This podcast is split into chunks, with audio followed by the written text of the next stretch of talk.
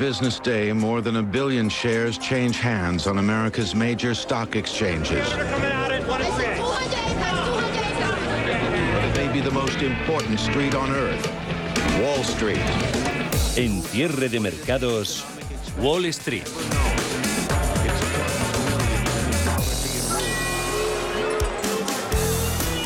La coartada de los sólidos eh, resultados de grandes tecnológicas como Microsoft y sobre todo Apple en los últimos días ha dado la coartada para justificar ese importante rebote del Nasdaq, más 6,6% se ha notado el índice tecnológico en dos días, rebote que se ha producido a pesar del contexto de ese claro endurecimiento del tono de la Reserva Federal. Este ha derivado en una situación en la que parece competirse por ver quién dibuja entre los analistas y gestores la previsión más agresiva en cuanto a los próximos pasos del Banco Central estadounidense. De momento, las apuestas al alza se siguen concentrando y esto puede que sea lo mejor en el ámbito de los tipos oficiales, cuando el factor decisivo sigue radicando en cómo se va a ajustar el balance de la Fed. Hoy toca recoger algo de plusvalías tras avances anteriores. Abajo Nasdaq 100 un 1,16%, 14.754 puntos.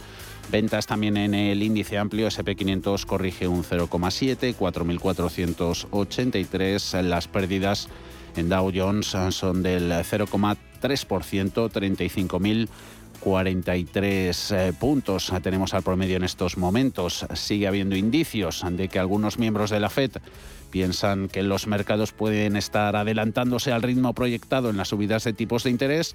Eso está provocando la depreciación del dólar, la caída en la rentabilidad de los bonos y prolongando el rebote. Lo veíamos hoy en los futuros del Nasdaq por tercer día hasta que ha abierto el mercado al contado. Índice tecnológico podría tener hoy el apoyo de Alphabet, que protagoniza la oleada de resultados empresariales de esta segunda sesión de la semana. Antes conocemos el ISM manufacturero. Paul Mielgo, buenas tardes. Muy buenas tardes. Un dato, el ISM manufacturero de enero, que ha salido prácticamente en línea con lo esperado, en 57,6, esperaba 57,5 aunque es inferior al registro anterior de 58,8. También se ha conocido el gasto en construcción, que en diciembre repunta tan solo un 0,2% frente al 0,6% que esperaba el consenso de analistas. El dato anterior ha sido revisado al 0,6% también. En cuanto al mercado laboral, hoy hemos conocido la encuesta JOLS de ofertas de eh, trabajo en eh, diciembre han sido de 10,9 millones, eh, se esperaba algo menos, eh, de 10,3 eh, millones. Esta es un, este es un dato que, mm, digamos, nos sirve de aperitivo para el informe de empleo que se va a publicar este viernes. Antes se conocerá las peticiones de subsidio por desempleo ah, de la última semana. Y hoy también se conocen en Estados Unidos las ventas de coches correspondientes al mes de enero. Hasta cuatro miembros de la Fed hablaron ayer, eh, cada uno enfatizando la necesidad de un ajuste gradual en los tipos de interés y de que esos movimientos dependan siempre de los datos eh, que se vayan conociendo. La presidenta de la Fed de Kansas City, Esther George, con derecho a voto en el Comité de Mercados Abiertos este año, decía que los ajustes inesperados no interesan a nadie, mientras que la jefa de la Fed de San Francisco, Mary Daly, subrayaba la necesidad de no ser disruptivo. Eh, también ha hablado el presidente de la Fed de Filadelfia, Patrick Harker, eh, que sí apoya una subida eh, en la reunión del mes de marzo, del próximo mes, de 25 puntos básicos, pero dice que si la inflación eh, sigue repuntando, sería necesaria una actuación más agresiva. Con todo, el dólar se debilita y los rendimientos de los bonos del Tesoro caen a medida que se reducen esas posibilidades de una subida de 50 puntos básicos en la reunión de marzo. La sección llega cargada de resultados empresariales, sobre todo en el sector tecnológico, Alphabet, Advanced Micro Devices, MicroStrategy y PayPal, entre otras. Darío García es analista de XTV. veremos a ver qué pasa en esta semana con Google y con, Facebook, que serán las que nos queden por terminar, y en este caso Amazon también para el cierre de semana. Serán los fundamentales los que ven el reflejo de aquellas compañías que tienen casi el 40% de toda la capitalización del sector tecnológico, si consiguen bueno, pues compensar las pérdidas o las caídas en el resto de valores que tienen mucha menos representatividad, pero que también generan un impacto negativo. También hoy rinden cuenta Starbucks, General Motors, ExxonMobil y UPS. Ya lo han hecho antes de la apertura. Las acciones de UPS se disparan casi un 14% después de que la empresa de paquetería más grande del mundo pronosticara ingresos para todo el ejercicio por encima de lo esperado. UPS también ha batido al mercado en beneficios e ingresos en su cuarto trimestre y además aumenta su dividendo trimestral en casi un 50%. ExxonMobil presenta resultados mixtos, superando estimaciones en beneficios, pero no así en ingresos. La petrolera también ha anunciado un nuevo programa de recompra de acciones de 10.000 millones de dólares, reanudando así la autocartera por primera vez en más de cinco años. Las acciones de Exxon están subiendo en torno al 3,5% y las de Tesla cayendo más de un 2% después de subir ayer pues más de un 10%. La compañía de Elon Musk ha llamado a revisión a casi 54.000 vehículos eh, después de que las autoridades estadounidenses de tráfico encontraran un fallo de seguridad en la frenada automática al llegar a las intersecciones. Y por último nos fijamos en los eh, títulos de ATT que están cayendo más de un 5%. La operadora de telecomunicaciones ha comunicado que hará una escisión de Warner Media para fusionar con Discovery. El Consejo de Administración de la Teleco ha aprobado un dividendo anual de 1,11 dólares frente a los 2,08 actuales tras el spin-off de Warner. Cambió todo a las 4 de la tarde cuando ese incremento en el componente de precios del ISM ha lanzado el rendimiento de los bonos hacia arriba de forma vertical, 1,81% Treasury estadounidense y subiendo, Bund alemán en el 0,041, es el interés más alto desde mayo de 2019. ¿Estás buscando un broker para operar en el mercado americano? Ven ahora y descubre en ebroker.es toda nuestra gama de opciones y futuros americanos, con tiempo real gratuito en todos los productos de CME Group, garantías intradía y comisiones muy competitivas. ¿Te apasionan los mercados financieros internacionales? Aprende sobre opciones y futuros americanos con los vídeos formativos, guías educacionales y webinarios gratuitos que encontrarás en la zona CM Group de eBroker.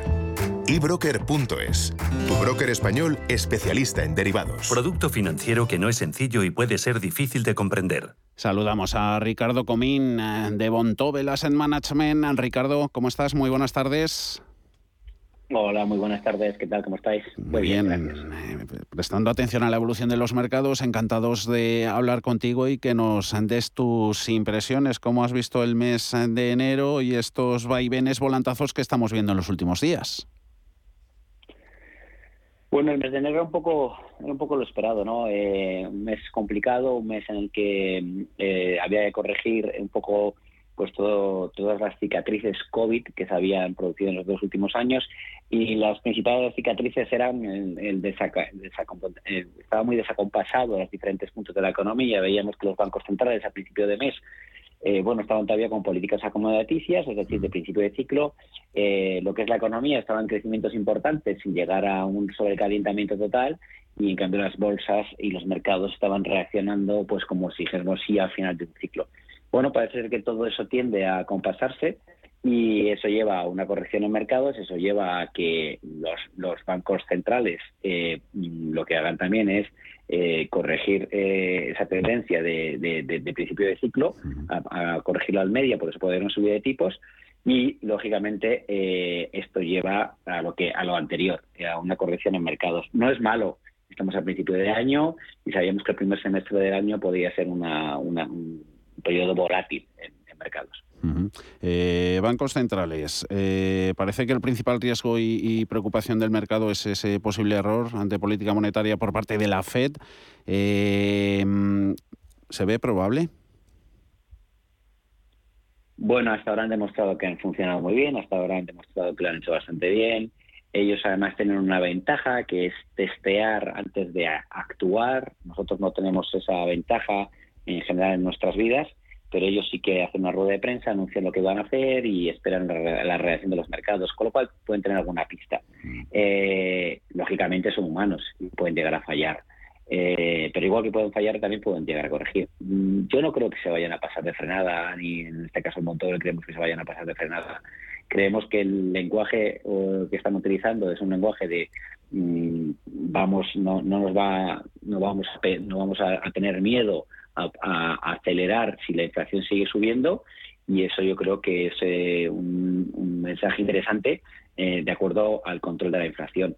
Pero lo que lo que está claro es que y lo que subyace detrás es que todavía hay un pensamiento de, em, de tener la, la economía como en, muy en cuenta antes de llegar a, dar un, paso, un movimiento que pueda llegar a enfriarla. Mm. Esta mañana veíamos un informe vuestro de, de Bontobel sobre mercados emergentes, hablabais de de China, entre, entre ellos eh, China y el mencionado Estados Unidos. Em, ¿Qué impacto puede haber en el mercado de tener a las dos mayores economías del mundo adoptando políticas monetarias en direcciones totalmente opuestas? Pues es curioso porque es la primera vez que desde que China eh, bueno, se ha tenido como un gran agente económico mundial. Eh, bueno, esto nos lleva a analizar todo desde diferentes, desde diferentes puntos de vista desde el punto de vista de la renta fija, quiere decir que es verdad que durante el primer semestre, estabas hablando ahora de, los, de, las, de las nuevas cotizaciones del, del bono alemán, del bono americano, pues probablemente haya una reacción del mercado negativa con respecto a este tipo de, deuda y en cambio la deuda asiática puede ser eh, bastante interesante, puede estar en un ciclo en un ciclo expansionista es decir, de posible seguro no van a subir tipos y incluso bajada de tipos, que es bueno para la renta fija y encima con unos spreads mucho más ampliados. Pues bueno, ahí hay un desacoplamiento y un desacoplamiento para las carteras siempre es bueno porque hace que pueda haber oportunidades que podamos compensar mm. unos acciones geográficos o unos activos unos con otros. En la parte de la renta variable, eh, muy atentos a lo que son los a lo que son los, los beneficios, sobre todo en Norteamérica, donde hay crecimiento, que esos beneficios no, no defrauden y a día de ahora, a día de hoy vemos que los, los, los beneficios en compañías americanas no están defraudando, sino todo lo contrario. Y también hay que ver cómo eh, esa política expansionista por parte de China pues eh, eh, favorece los resultados de las compañías chinas, ya que el año pasado lo que hicieron fue justamente lo contrario, fueron, fueron un detractor importante. Con lo cual, después de una bajada de precios en compañías chinas y además un, tener viento a favor de lo que es el Banco Central chino y, de las regulaciones de los, eh, de los propios chinos, puede ser también interesante para lo que es el mercado chino. Con lo cual lo, podemos ver incluso interesante. Ese desacoplamiento ¿no? entre China y Estados Unidos en sus políticas monetarias, primera vez que lo, que lo vemos, no es la primera vez a inicios de año, a finales del anterior, en el que se posiciona y se mira con más mimo a renta variable europea. Sigue siendo esa pregunta que planea sobre los mercados, es si este ejercicio será finalmente el año para ellos. Em, ya solo Ricardo por, por descuento debería ser así. Bueno, lo primero es que si es por fin el año, ya no se cumple, porque el año pasado fue un año muy bueno en renta variable europea. Eh, el año pasado el inversor en renta variable europea ya disfrutó de de un año muy bueno y aún así seguimos teniendo, sí, importantes descuentos en lo que es la, renta variable europea. Pero bueno, como nosotros siempre miramos más lo que son los resultados y los, y los márgenes operativos eh, y de beneficios de las compañías, eh, no nos interesa tanto el descuento porque hemos visto compañías que creíamos muy descontadas, tanto en Europa como en Estados Unidos, y han seguido, han seguido descontando precio en mercados, sino en este caso la posibilidad de beneficios. Y vemos que eh, si hay crecimiento en, en Europa, eh, sí que se pueden sí que se puede consolidar eh, estas subidas de bolsa para la, para la para la zona euro y más todavía en un momento dado si acompaña la, renta variable, o sea, lo que es el mercado norteamericano. Es verdad que si volvemos a tu segunda pregunta, viésemos que se pasan de frenada los bancos centrales y frenan de golpe y de manera abrupta el, crecimiento económico, no solamente en el mercado europeo, sino todas las economías se verán afectadas. Pero sí que la economía europea puede estar en estos momentos las bolsas europeas pueden estar en este momento en un momento dulce para, para, seguir creciendo en, mercados. Es verdad que no con la misma fuerza que el año pasado. Mm. Eh, habitualmente los mercados crecen muy fuerte justo cuando mm, hay mucha todavía mm, incertidumbre en mercado sobre si esto va, se va a producir o no. Una vez que ya se ha producido y sigue una tendencia alcista, lógicamente los, los resultados en bolsa son un poquito más eh, atemperados, un poquito más tenues. Con todo eso nos eh, quedamos. Ricardo Comín, director de ventas para Iberia de Bontobel Asset Management. Gracias, Ricardo. Un saludo. Un placer. Muchas, muchas gracias.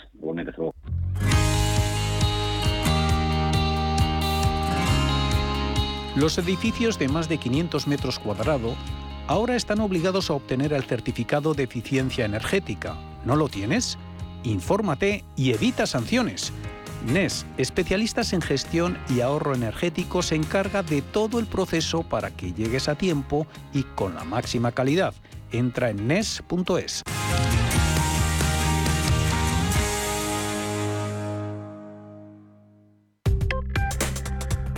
Crónica de criptodivisas.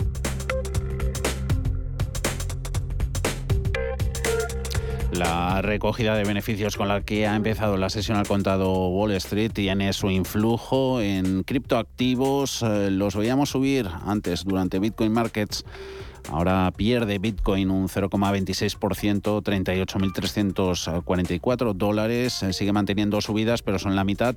Ethereum, 2.751, gana un 2,6%. Ana Ruiz, buenas tardes. Muy buenas tardes. Ahora hay subidas dudosas y signo mixto en las criptomonedas después de que ayer los analistas de JP Morgan disminuyeran la valoración justa del Bitcoin de los 150.000 dólares a los 38.000 dólares debido a que la alta volatilidad, dicen, limita la adopción institucional de la criptomoneda. Por su parte, la Reserva Federal ha publicado un informe que examina las amenazas y el impacto de las stablecoins en la política monetaria y el sistema crediticio del país. Los investigadores han señalado el potencial de refugio seguro de las stablecoins durante los periodos de turbulencias en el mercado de las criptomonedas y los riesgos que pueden surgir en las condiciones de su conversión masiva a dinero fiat. Esto mientras que el, intercambiador Binance ha anunciado que ha aumentado los activos de su fondo de activos seguros para usuarios hasta los mil millones de dólares y después de las especulaciones que han planeado sobre si la India seguiría los pasos de China y prohibiría las criptomonedas,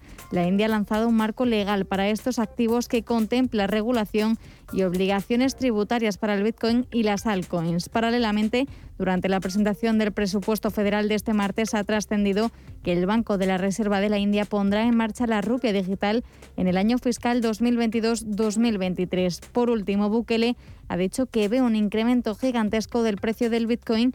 El Salvador sigue así plantando cara al Fondo Monetario Internacional.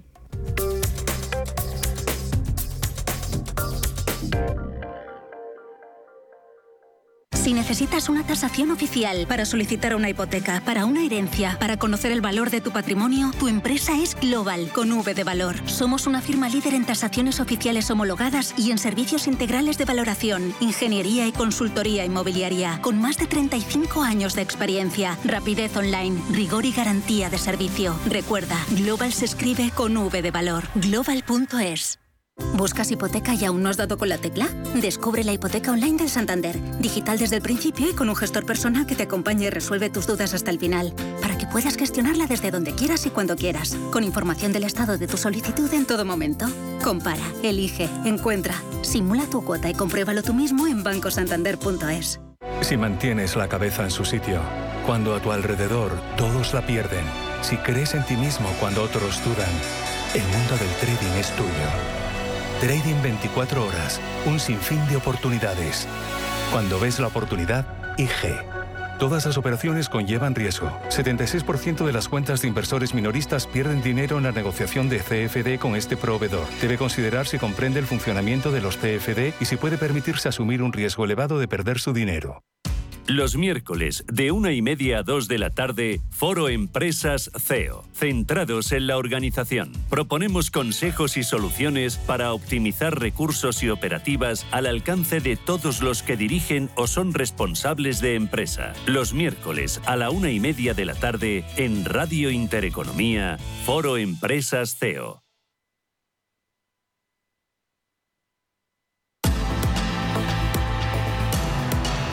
Cierre de mercados. Javier García Viviani. ha aguantado índices europeos, esos números rojos que llevan casi una hora en Wall Street. Allí hay intento de recuperación, así que las subidas en el viejo continente se consolidan. IBEX 35, un 1,38%, 8.729 ha tocado máximo intradía IBEX en 8.745, 1,23 gana bolsa francesa las subidas en el mercado germano DAX son del 0,9 en 15.607. Tenemos a estas horas al pan europeo Eurostox 50 en 4.217 puntos, sumando avances del 1,02%. Vemos IBEX por dentro. ACS patrocina este espacio. Las eh, subidas, eh, esas superiores al 1% en IBEX, están apoyadas, eh, vuelven a hacerlo después del resbalón de ayer en el sector bancario, ganando Sabadell 4,8%, 72 céntimos, Bankinter un 2,35, Santander 2 puntos, 3 euros con 15, BBVA 5 euros con 73 gracias a revalorización en tiempo real del 1,8%. Entre los bancos eh, se mete la recuperación en precios en recursos básicos. Hablamos de acereras, de siderúrgicas. ArcelorMittal gana casi un 5%, 27,53. La subida en Acerinox es del 2,62%. Buen tono también en turísticas, Amadeus, su mejor exponente, 3,11% para la central de reservas de viajes, 62,42%. Gana AENA un 2,6%, Hoteles Melia un 2,4% e IAG un 1,78%. Cayendo solo seis valores de los 35, ventas sobre todo en compañías de renovables, pierde acción a un 4,6%, abajo Siemens Gamesa un 2,5%. Retrocede Solaria un 1,20. Ventas se dejan ver en Telefónica 4,09 euros la operadora, abajo un 0,87. Descensos ya del 0,8 en Colonial y en Farmamar del 0,61. Titulares corporativos de este martes y recomendaciones que está recibiendo el mercado. Valores en concreto, Ana. Repsol suma 1,35 millones de usuarios de electricidad y gas tras la adquisición de la cartera de 25.000 clientes eléctricos residenciales y pymes de Capital Energy. Con esta compra, la compañía dice que aprovechan una oportunidad de mercado para avanzar en el cumplimiento de su plan estratégico 2021-2025 y refuerzan su apuesta por un enfoque multienergético centrado en el cliente. Entre las recomendaciones tenemos a Inditex, que se coloca entre los valores que más suben este martes después de que los analistas de Berenberg hayan revisado al alza el precio objetivo de la compañía desde los 21 euros a los 26 con recomendación de mantener, mientras que Odo BHF ha rebajado el precio que dan a los títulos de Grifols a 23,70 desde los 25,90, reduciendo así su potencial a corto plazo al 52%. Eso sí, han mantenido su consejo de comprar el valor. Y los analistas de Citi han dejado de confiar en Acciona, ya que han recortado su valoración hasta 155 euros por acción desde los 190 anteriores. Por su parte, la firma New Street Research ha mejorado su recomendación en Celnex de vender a neutral aunque ha dejado su precio objetivo en 40 euros el título. Por último, hemos conocido que la Bolsa Española negoció en renta variable 32.045 millones de euros en el mes de enero, un 15,3% más que en diciembre y un 3% más que en el mismo mes de 2021. El número de negociaciones fue de 3,68 millones.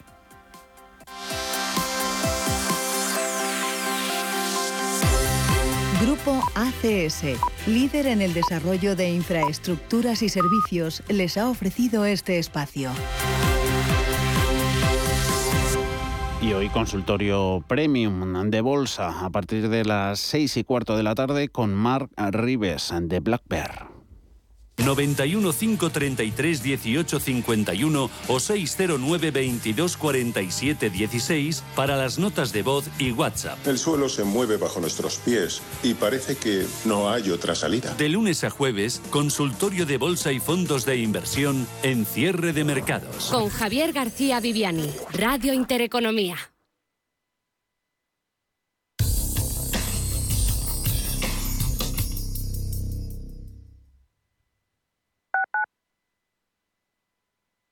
Hijo mío, algún día todo este campo de olivos, después de descubrir que tendrás que pagar lo que le debía la cooperativa de hace meses y te pelees con el del terreno de al lado que movió la línea unos metros sin que nadie se enterase, será tuyo.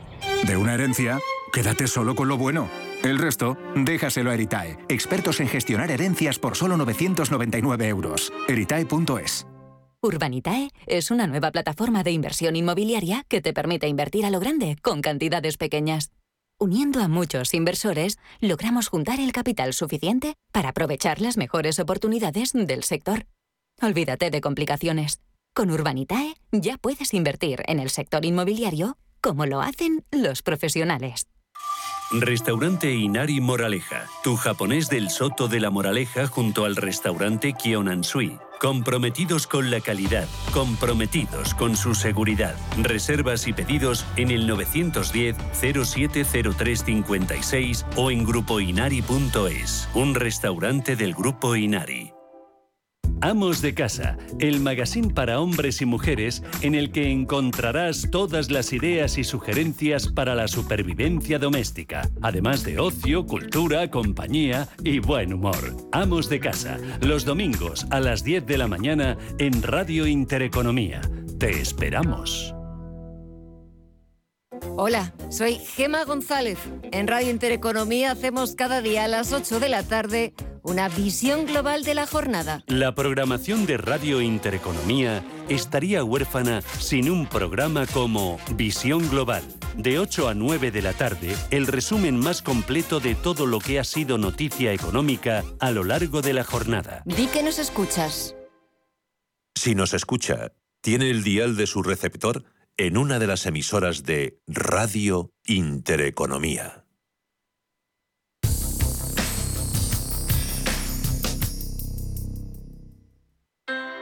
Low interest rates are a symptom of a weak economy. The longer the uncertainty uh, lasts, the costlier it will be for the economy. The output is stronger, a fatigue uh, on, on the shoulders of people. Expansión y ciclo. Cierre de mercados.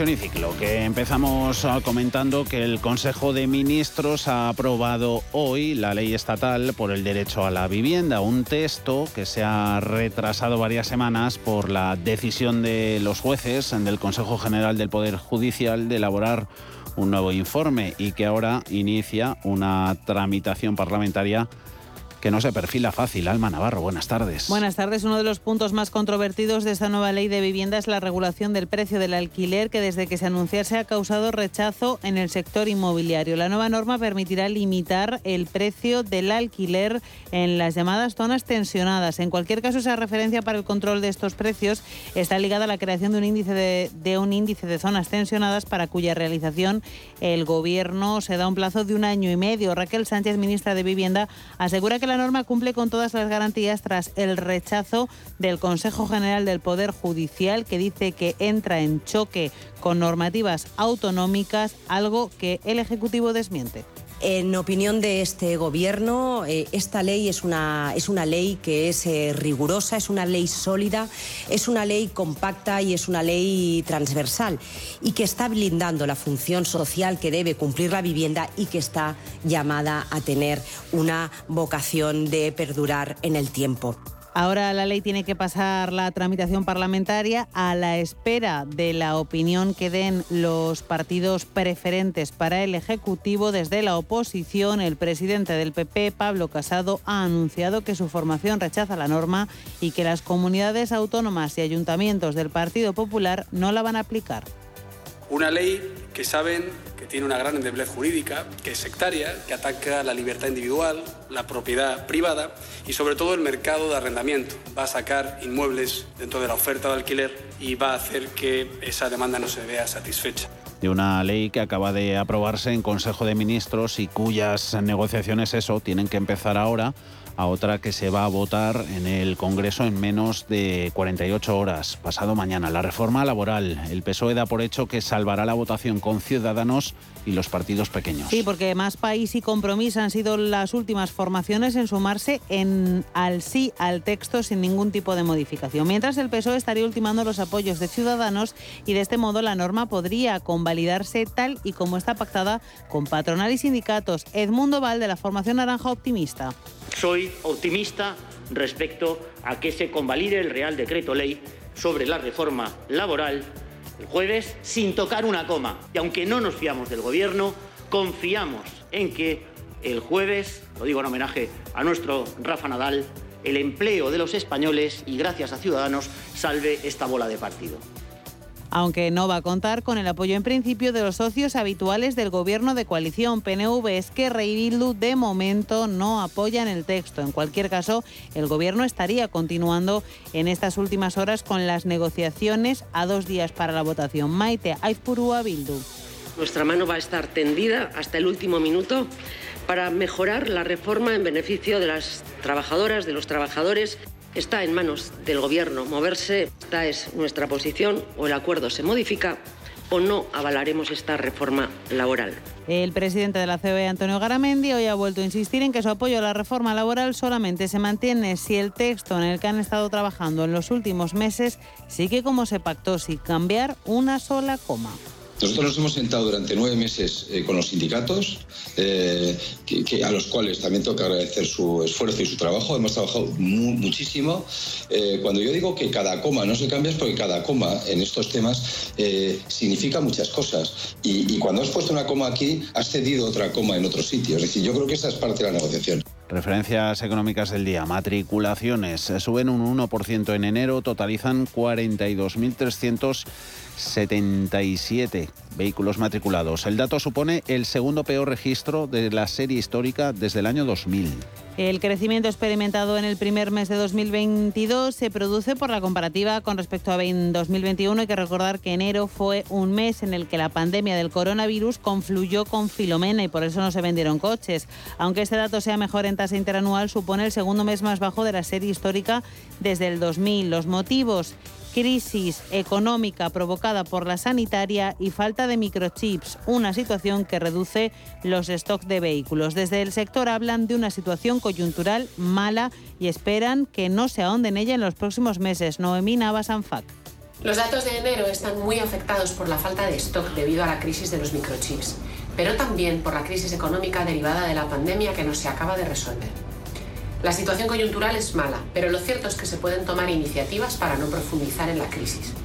Una mayor presión fiscal sobre la renovación complica la situación, retrae al consumidor y penaliza la descarbonización. E índices de actividad, el PMI de la zona del euro, también de enero, sube a 58,7 puntos frente a los 58 del cierre de 2021. Y es el mejor dato en cinco meses. La actividad manufacturera de la eurozona acelera a máximos. El sector manufacturero de Austria ha sido el que más ha crecido en enero. También se observan expansiones más rápidas en el PMI de Países Bajos, Alemania e Irlanda. El crecimiento manufacturero de España ha sido fuerte y sin cambios desde diciembre de 2021, mientras que se han observado crecimientos más lentos en Italia, Grecia y Francia. Y terminamos hablando de la lucha contra la pandemia. La Agencia Española del Medicamento autoriza, da su visto bueno a la última fase de la vacuna de IPRA. A partir de ahora se va a iniciar un ensayo clínico que incluirá a 3.000 personas mayores de 16 años en 20 hospitales de España, Italia y Portugal. Los pacientes incluidos en el ensayo clínico tendrán un seguimiento de 52 semanas. De superar satisfactoriamente este estadio, la primera vacuna española contra el coronavirus ya se podría comercializar y pasaría a la llamada fase 4, donde el seguimiento se realiza directamente sobre la población a la que se inocula la dosis, tal y como ocurre con el resto de vacunas que ya circulan en el mercado. Eso podría suceder en la segunda mitad de 2022. Mientras tanto, a la espera de la actualización de datos de hoy, la incidencia acumulada bajó ayer en España de los 3.000 casos por cada 100.000 habitantes se sitúa en los 2.879 con un total de 182.123 nuevos casos en las 24 últimas horas y 259 muertes.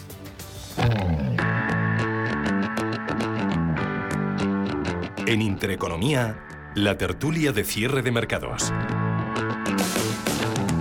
CaixaBank patrocina este espacio. Y el frente geopolítico, que no lo perdemos de vista, está hablando el secretario de Estado de Estados Unidos, Anthony Blinken, instando a la desescalada inmediata de Rusia, reiterando Blinken el compromiso de Estados Unidos con la soberanía de Ucrania. Hasta las 5, tertulia de análisis, hoy con Juan Pablo Calzada. Muy buenas tardes, Juan Pablo. Muy buenas tardes. Y con Antonio Álvarez Osorio. Muy buenas tardes también para ti, Antonio. Muy buenas tardes, Javier. Muy buenas tardes, Juan Pablo. Hola, buenas tardes. Ley de vivienda. Lo primero que os queríamos eh, preguntar, visto bueno del Consejo de Ministros a la misma, eh, desoyendo a los jueces, al CGPJ, aprobándola sin cambios relevantes, más allá de dos o tres pinceladas técnicas. Eh, ¿Os gusta cómo legisla el gobierno de Pedro Sánchez, Juan Pablo? Pues en general legisla mal, ¿no? O sea, no es que lo diga yo, es que lo ha dicho ya, eh, ya han declarado inconstitucional los estados de alarma, en fin, hay mucho problema con la calidad técnica de las leyes, ¿no? Más cuando mete pluma Unidas Podemos, que no son eh, especialistas en nada, ¿no? Son, no son gente que, que sepa de muchas cosas y menos de leyes, ¿no? Yo creo que es una ley terrorífica, ¿no? Ya lo ha dicho el Consejo del Poder Judicial, ha, ha dicho que hay 100 problemas en la ley, o sea, nada más y nada menos que 100 problemas que van a generar muchísimo problema en, los, en los, tribunales, ¿no? que ven demasiadas debilidades y que van a generar eh, muchos pleitos. Y luego además, pues eh, por si fuera poco, dice que la ve inconstitucional en el, en el aspecto de que la mina o, que pasa por encima de las competencias en materia de vivienda que tienen las, las, eh, las comunidades autónomas a todo un primor, por no hablar ya desde del contenido de la propia ley, que parece que no, no va a tener ninguna vamos no va a tener ningún impacto positivo en el mercado de la vivienda en el sentido que ellos buscan que es la bajada de precios o sea para empezar las compensaciones que se le ofrecen a los caseros eh, pues son yo creo que, que no compensa la rebaja de IRPF con lo que se les pide de rebaja en los alquileres en las zonas que ellos decidan. Luego la ley no va a entrar en vigor hasta dentro de 18 meses que el gobierno es lo que va a tardar en hacer un cierto índice, en fin, eh, un disparate detrás de otro, por no hablar de la persecución a lo que llaman grandes propietarios, que es todo aquel o toda aquella sociedad que tenga más de 10 pisos, ¿no? Que, bueno, yo creo que sé que es una cifra eh, que ya quisiera yo como persona, mm. pero que no es tan grande, ¿no? 10 viviendas no es demasiado patrimonio ni siquiera para muchas sociedades de inversión y, bueno, pues de ahí yo creo que entra en colisión con lo que sería el derecho a la propiedad privada y se les castiga excesivamente, ¿no? Por encima del resto. Yo creo que va a ser un problema detrás de otro que se está haciendo deprisa corriendo a capón y contra todo porque es un pacto de coalición con Unidas Podemos y a día de hoy pues en las, las relaciones entre los miembros del gobierno pues son tan graves que de no salir adelante, pues a lo mejor se caía la coalición y bueno, vamos a ver, yo creo que es un disparate y que no, va a traer nada bueno, ni para ni para la gente que alquila, por supuesto no para los caseros, ni para el bien general del país en absoluto.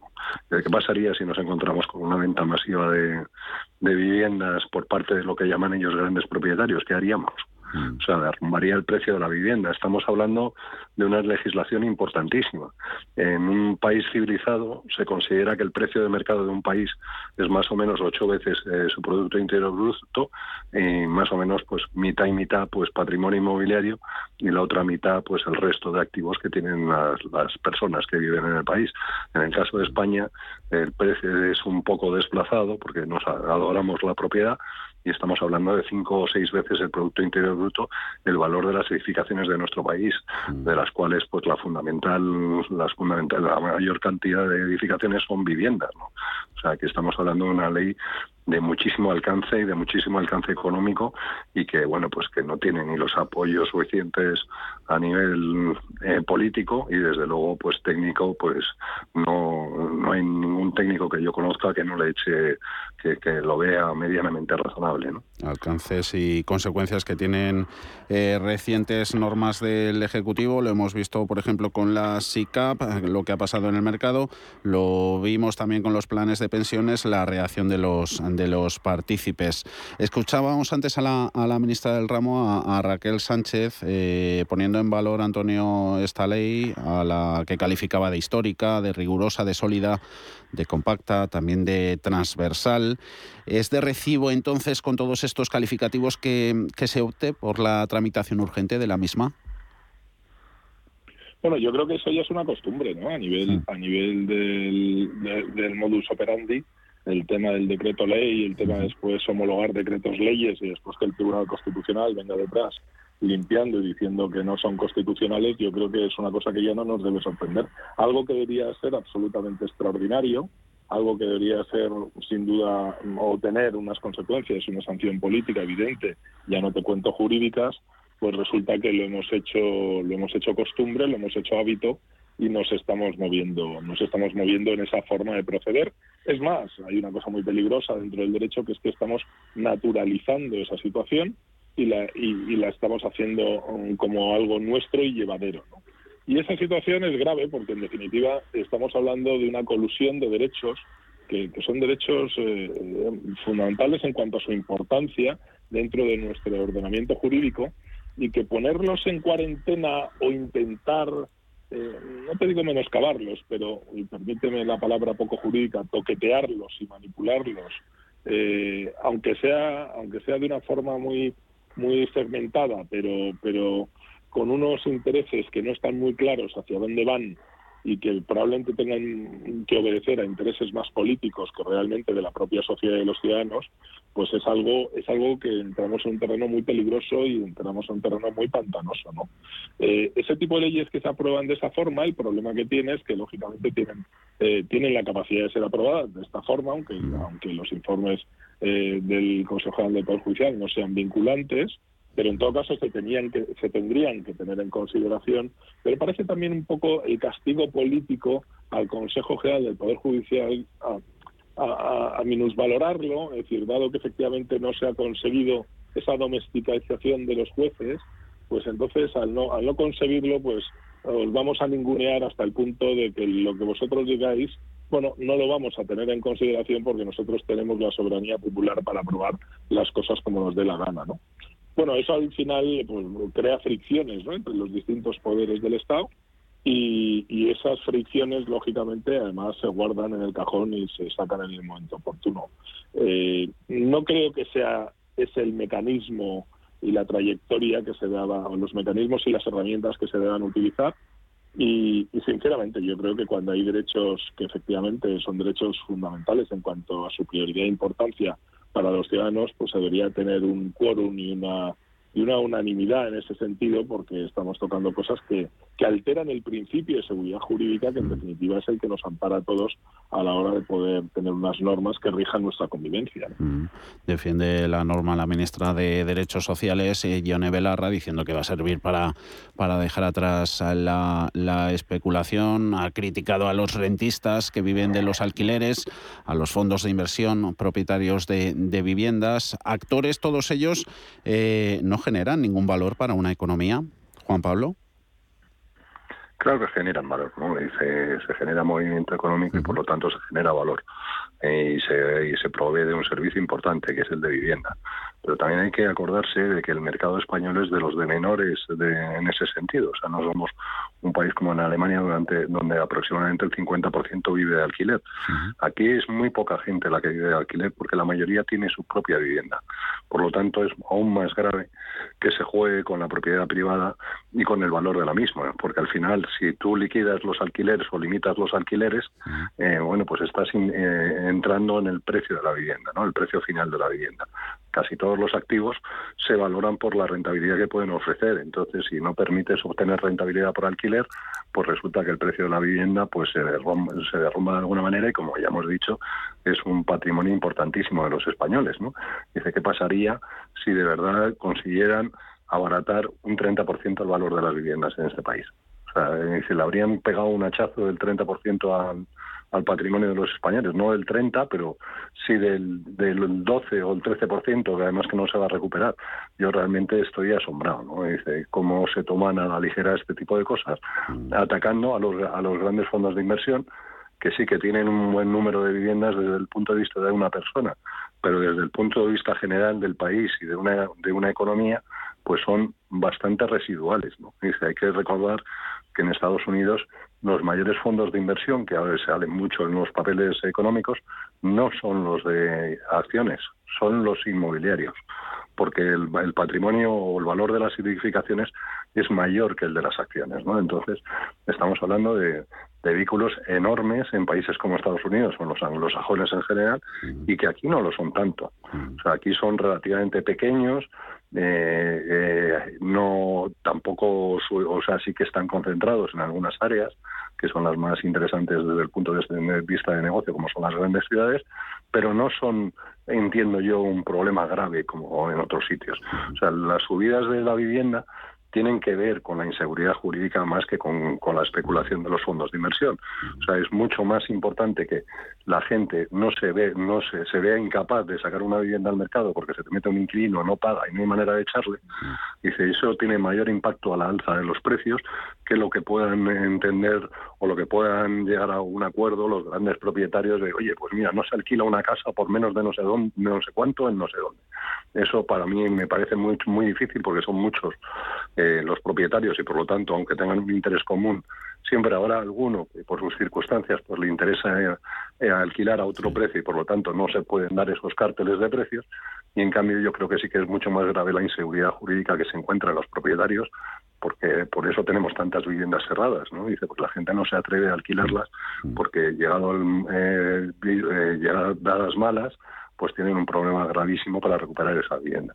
Yo creo que por ahí iríamos mucho mejor, sería más fácil abaratar y por supuesto pues poniendo más suelo a disposición de promotores, ¿no? Dice, pero también es notable que un país que en realidad está decreciendo desde el punto de vista demográfico tenga esos problemas de vivienda, ¿no? Dice, hay muchísimas viviendas, hay muchísimas viviendas cerradas, pues vamos a centrarnos en ver cómo dinamizamos esas viviendas que si salen al mercado, pues relajarán los precios y desde luego relajarán el, el precio del alquiler y si no vamos a entrar en volver a jugar con la seguridad jurídica de un, de un bien de ahorro tan importante como es la vivienda. Yo creo que está muy poco meditada, que tiene mucho que ver con un sesgo ideológico de una gente que no ha demostrado nada más que eh, ser agitadores, no han, no han gestionado nada de manera razonable, no vienen de la empresa, no vienen de gestionar nada y por lo tanto pues no tienen un conocimiento de cómo se hacen las cosas. ¿no? Estamos hablando de una ley muy ideológica como ellos mismos reconocen. ¿no? Y entonces, bueno, estas cosas son lo que se llama ingeniería social y tienen muy mala prensa porque luego es lo que hacen los, los regímenes totalitarios de izquierdas o de derechas, pues hacen sus famosas ingenierías sociales. Pues aquí estamos haciendo lo mismo con el, con el problema de la vivienda. hay muchas maneras de abaratar el precio de la vivienda, hay muchas maneras de, intentar eh, mejorar el acceso a la vivienda de las personas sin tener que destruir un mercado que una vez que se empieza a intervenir en un mercado, los equilibrios son muy complejos, ¿no? Sobre todo cuando tenemos, mm, cuando se dan muchos, muchas interferencias por parte de las autoridades.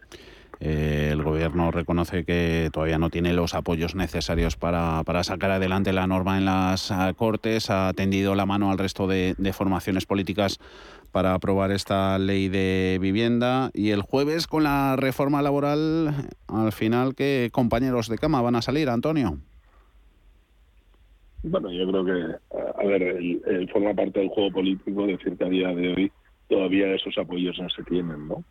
Es decir, pero un poco por, por, propaganda, ¿no? Mm. Para, para mantener la tensión de cuanta más tensión hay hasta el final, mayor, eh, mayor elemento y mayor difusión va a tener la victoria, ¿no? Y yo creo que a día de hoy ya está cerrado, parece que PDK va a votar a favor y, y yo creo que tienen, es decir, yo no me puedo creer que sinceramente una reforma que han hecho la bandera prácticamente de esta legislatura, eh, la derogación de esa reforma, que al final no va a ser tal, ¿no?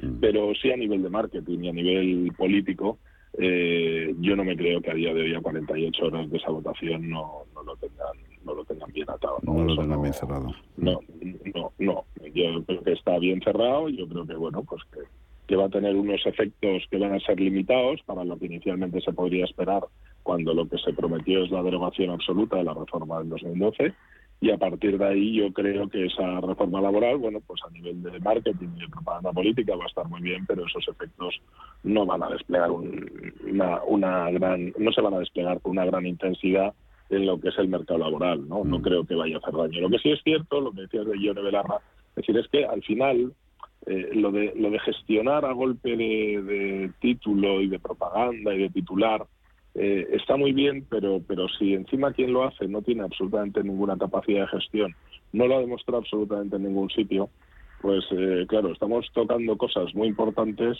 eh, teniendo una capacitación muy limitada o nula. Y eso no lo sé, pero puede traer unas consecuencias que pueden ser malas, ¿no? porque al final tú cuando te vas a operar te vas a un especialista, no te vas a, mm. al primero que pillas por allí, no en un pasillo en un hospital. Mm. Bueno, es decir, vamos a ver, vamos a ver por dónde salimos, pero, pero yo creo que casi mejor sería que no hicieran nada antes que seguir haciendo lo que están haciendo, ¿no? 20 segunditos, Juan Pablo, tú para el jueves, ¿qué esperas? ¿Ya está todo el pescado vendido? Pues yo creo que sí, pero tal y como se hacen las cosas eh, con este gobierno, cualquiera sabe. Dice, Ciudadanos eh, claramente se está ofreciendo en caso de que los miembros de la coalición no la apoyen. Y bueno, pues no está claro si les están descartando o no les están descartando, pero yo creo que sí que tarde que de una manera o de otra acabará aprobándose, ¿no? Y creo que no es una buena noticia para ellos sí, porque van a poder intentar vender una victoria pírrica, pero victoria, pero yo creo que no, no va a favorecer el mercado laboral en nuestro país ni la contratación, que es de lo que se trata. ¿no? y además es bastante notable que lo promueva el, la persona o la entidad que tiene más eh, gente contratada de manera irregular, que es el Estado, ¿no? que tiene demasiados interinos para lo que sería razonable. Juan Pablo Calzada, Antonio Álvarez Osorio, que vaya bien el resto de semana. Amigos, un abrazo. Un placer. Hasta luego. Gracias, Javier. Un placer y un abrazo a todos.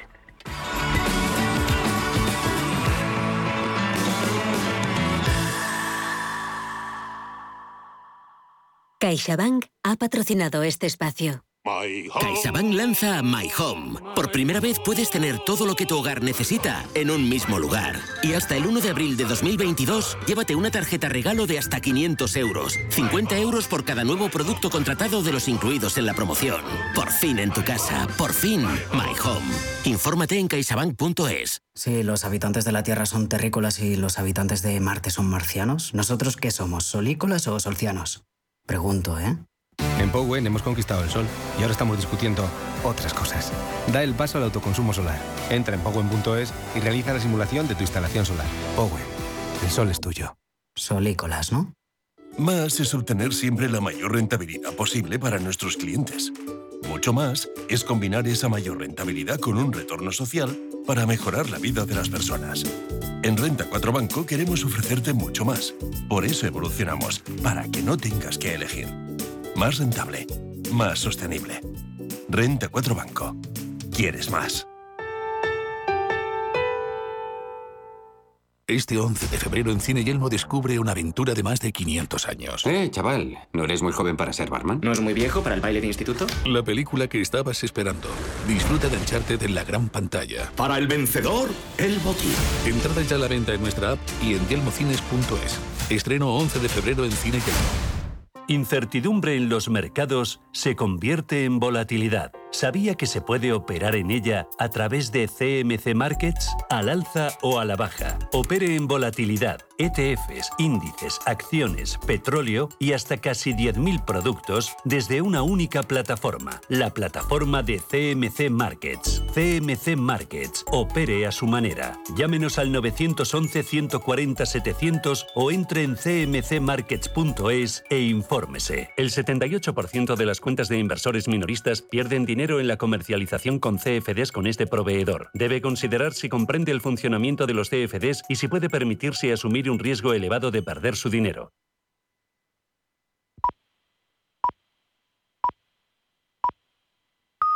Son las 5 de la tarde, las 4 en